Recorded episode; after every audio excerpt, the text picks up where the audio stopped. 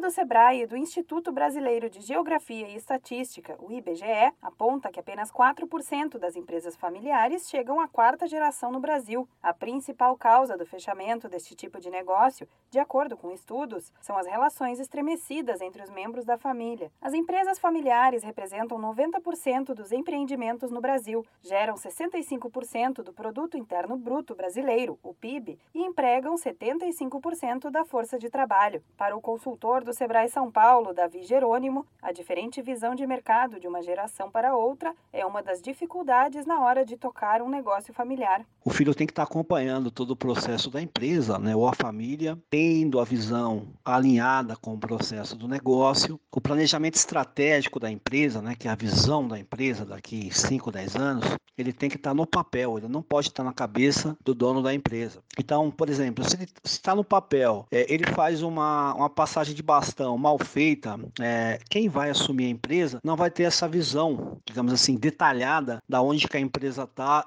aonde que ela pretende chegar e quais são as dificuldades que ela vai enfrentar no mercado. Outro erro comum está na falta de planejamento e de comunicação entre as gerações. Não conhecer as etapas do negócio e repassar um trabalho para alguém mais novo que não está tão interessado na função pode dar chance ao fracasso. É importante manter em mente que são necessários, no mínimo, cinco anos de preparação de quem vai assumir o cargo maior da empresa. Além disso, é preciso conhecer o mercado, os fornecedores e os colaboradores. De acordo com Davi Jerônimo, o ideal para uma empresa familiar é criar um conselho e profissionalizar a gestão.